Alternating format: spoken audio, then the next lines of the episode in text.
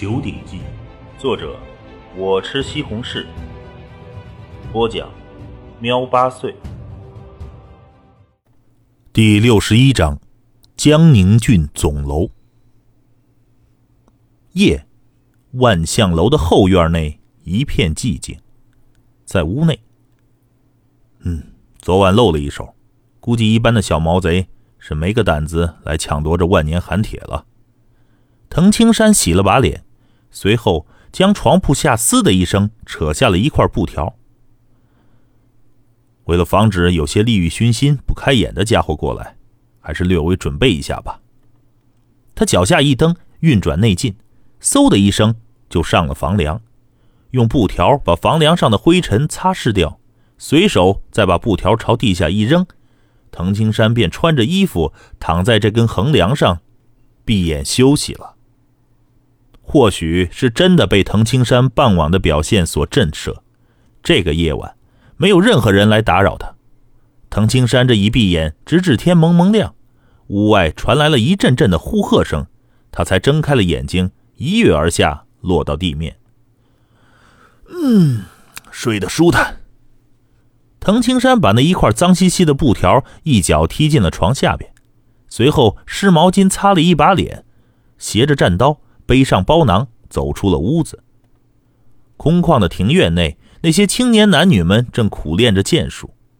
那些青年男女看到藤青山，都不由得有些拘谨。对待普通人，他们自持是内劲高手，态度有些高傲；可是，在藤青山面前，他们根本走不过一招。人家随手拿出来的万年寒铁，这份气魄也令男女们羡慕不已。啊，秦郎兄！昨夜休息的可好？那楼主霍言也是走了过来，笑着打招呼：“嗯，还行。”滕青山淡笑道：“对了，我要的货物是要等到中午时分才能到吧？那我先暂时出去逛逛，等到午后我再来。”“嗯，也好。”霍言点头道。随后，滕青山便从这万象门的后院门走了出去。师叔。一名绿衣少女连忙走了过来，好奇的询问道：“这个秦郎到底什么来路啊？昨天他竟然就靠手指头就弹飞了大师兄和陆师姐的剑。也就十年前大师伯来我们这儿，我见大师伯施展过指弹利剑的手段。其他的师兄弟们也都靠了过来，在他们眼里，藤青山就是个谜。”霍言肃容道。这秦郎是闯荡天下，在生死间磨练自己刀术的真正的武者。你们学习剑术都是学前人的，不懂得剑士中每一招真正的威力。而秦郎这种生死间磨练刀术的人，才是真正可怕的武者。而且他的内劲也是极强，敢用手指弹你的利剑，怕是已经达到后天巅峰了。那些师兄弟们彼此相视，看那个秦郎很年轻的样子，内劲就这么强，估计他的师门也很厉害。他学习的秘籍，最起码也是人级的秘典，甚至可能会是地级秘典吧。那个大师兄低声惊叹：“假如啊，我们也能学这种秘典就好了。”周围一群年轻人连连点头。他们只是万象门最外围的弟子，学的也只是入门的内劲秘籍，这炼化内劲的速度是比较慢的。哼，内劲是根基，内劲秘典是好，可是这杀人的手段和眼力，那可是练出来的。这霍言冷哼了一声，瞥了一眼这群年轻人，纸上学来终觉浅，就算这秦郎是和你们一样的内劲。他一个人就能轻易的杀光你们，这就是经验、眼力，也是所谓的境界的区别。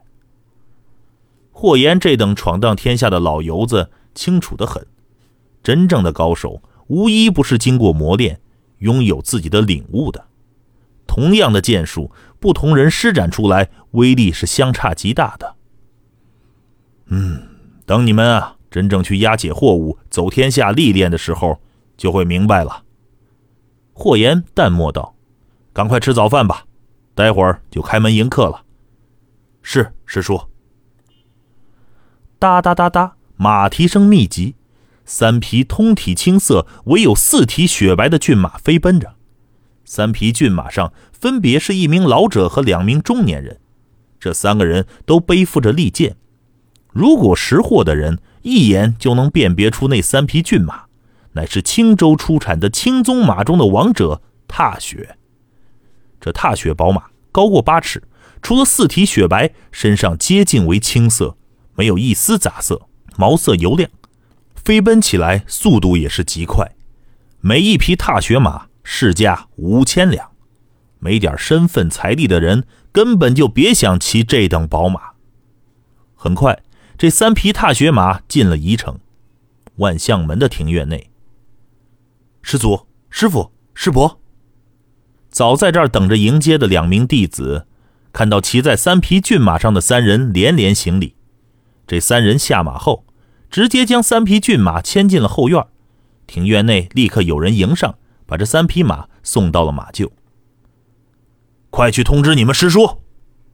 其中一名青袍的中年人放下了背上的布袋，喝道：“是师傅。”那名弟子飞速地跑进了万象楼。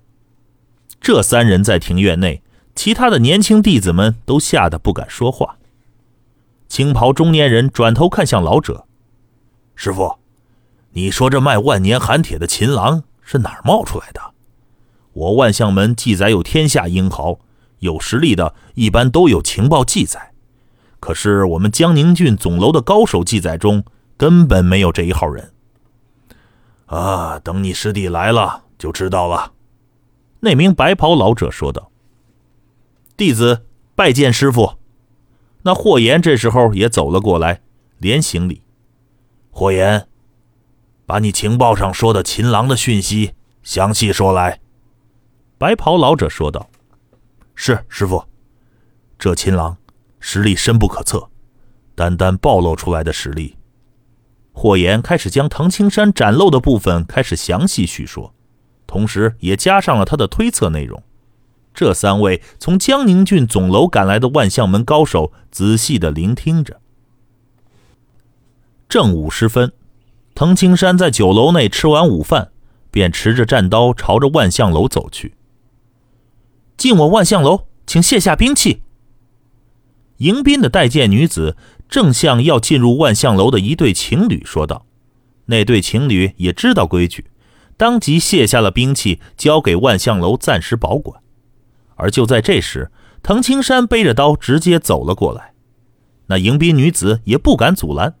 藤青山大步走进去后，直接沿着楼梯上了三楼。哎，他怎么不卸兵器？那对情侣有些吃惊。那迎宾女子却根本懒得回答。万象楼三楼，霍岩的屋内，藤青山一进来就看见了四个人，三名中年人和一名白袍老者。嘿嘿嘿，哎，秦郎兄，来来来，我给介绍一下，这位是我的二师兄风岩，这位是我的大师兄刘和洲。那楼主霍言热情的介绍道。两名中年人也是笑着拱手。这万象门是个做生意的门派，一般待客都很有礼。而那白袍老者略微一拱手，笑道：“老朽刘天南，听我那徒儿提到秦郎小兄弟你的本事，很是佩服啊。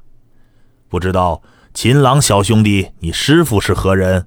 或许老朽还认识呢。我师傅。”滕伯雷，滕青山看向了这位白袍老者，不知道刘前辈你可认识？滕伯雷。三百多年前，我九州大地上出现过一个叫滕伯雷的先天强者，不过他很早就去世了。近一两百年来，这九州大地上，老朽还真不知道有哪位叫滕伯雷的。能教出秦朗小兄弟你这么了得的高手，不过这天下大得很呐，老朽所知有限，想必小兄弟你的师傅是隐世不为人知的高手吧？哈哈哈哈哈！藤青山一听，微微一愣，这九州大地上还真有叫滕伯雷的，不过是三百多年前的事了。啊，我们呢也别都站着，请坐下再谈。白袍老者带得大家都入座，才接着说：“秦朗小兄弟，你要卖紫光寒铁的事情我已经知道了。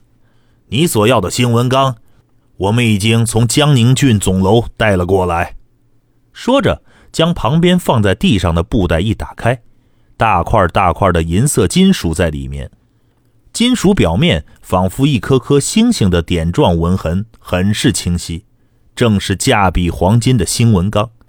嗯，痛快。